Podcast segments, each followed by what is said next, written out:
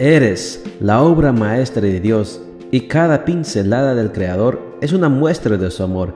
Presentamos la lectura devocional para damas, Pinceladas del Amor Divino, escrito por Erna Alvarado Poblete en la voz de Ruth Vargas desde Estados Unidos para todo el mundo de habla hispana. Muy buenos días querida amiga. El Señor te bendiga y te guarde. Hoy es martes primero de junio.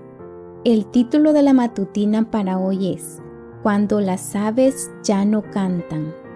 Nuestro versículo de memoria lo encontramos en Proverbios 28:12 y nos dice, Cuando triunfan los justos se hace gran fiesta, cuando triunfan los malvados la gente se esconde.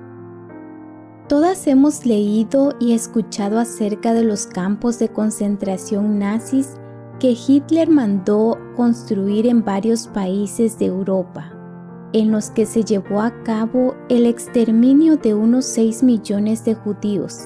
En ellos se vivieron episodios que marcaron la historia humana por su crueldad.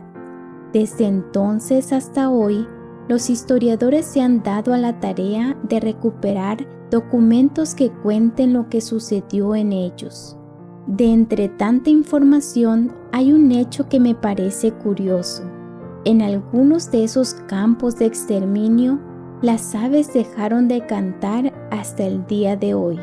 Es como si aún guardaran luto por los millones de personas que allí perdieron la vida. Por supuesto, esto último es solo una especulación mía. Sin embargo, creo que nos deja una lección para aprender. Cuando un lugar es lóbrego, se siente en el ambiente. Todos los que allí moran convergen en el mismo ánimo. Apatía, indiferencia e insensibilidad son los ingredientes de una atmósfera tóxica que puede llevar a la enfermedad e incluso a la muerte. No es difícil pensar en lugares así, pues abundan en un mundo dominado por el pecado. Lo que sí es difícil pensar y creer es que en algunos hogares se respire tal ambiente. En un hogar donde reina la cordialidad, los niños cantan como las aves, seguros y confiados de que sus padres cuidan de ellos se escuchan palabras de aprobación y se extermina la crítica, dando así vida a sus moradores. Las risas son frecuentes y el afecto es expresado en palabras y actos, sin dejar por ello de disciplinar y educar. La acidez emocional permea algunos matrimonios. Los cónyuges muestran constantemente en el rostro un gesto parecido al que hacemos cuando saboreamos algo ácido o amargo. La alegría, la ternura y la espontaneidad del amor parecen haber desaparecido poco después de la boda.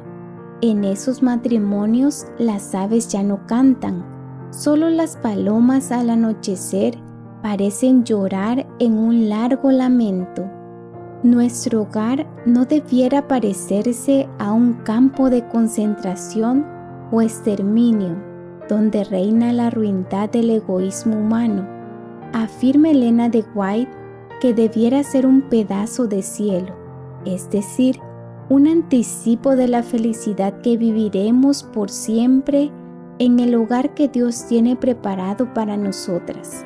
Tener un lugar en Él debe ser nuestro anhelo y nuestra oración diaria.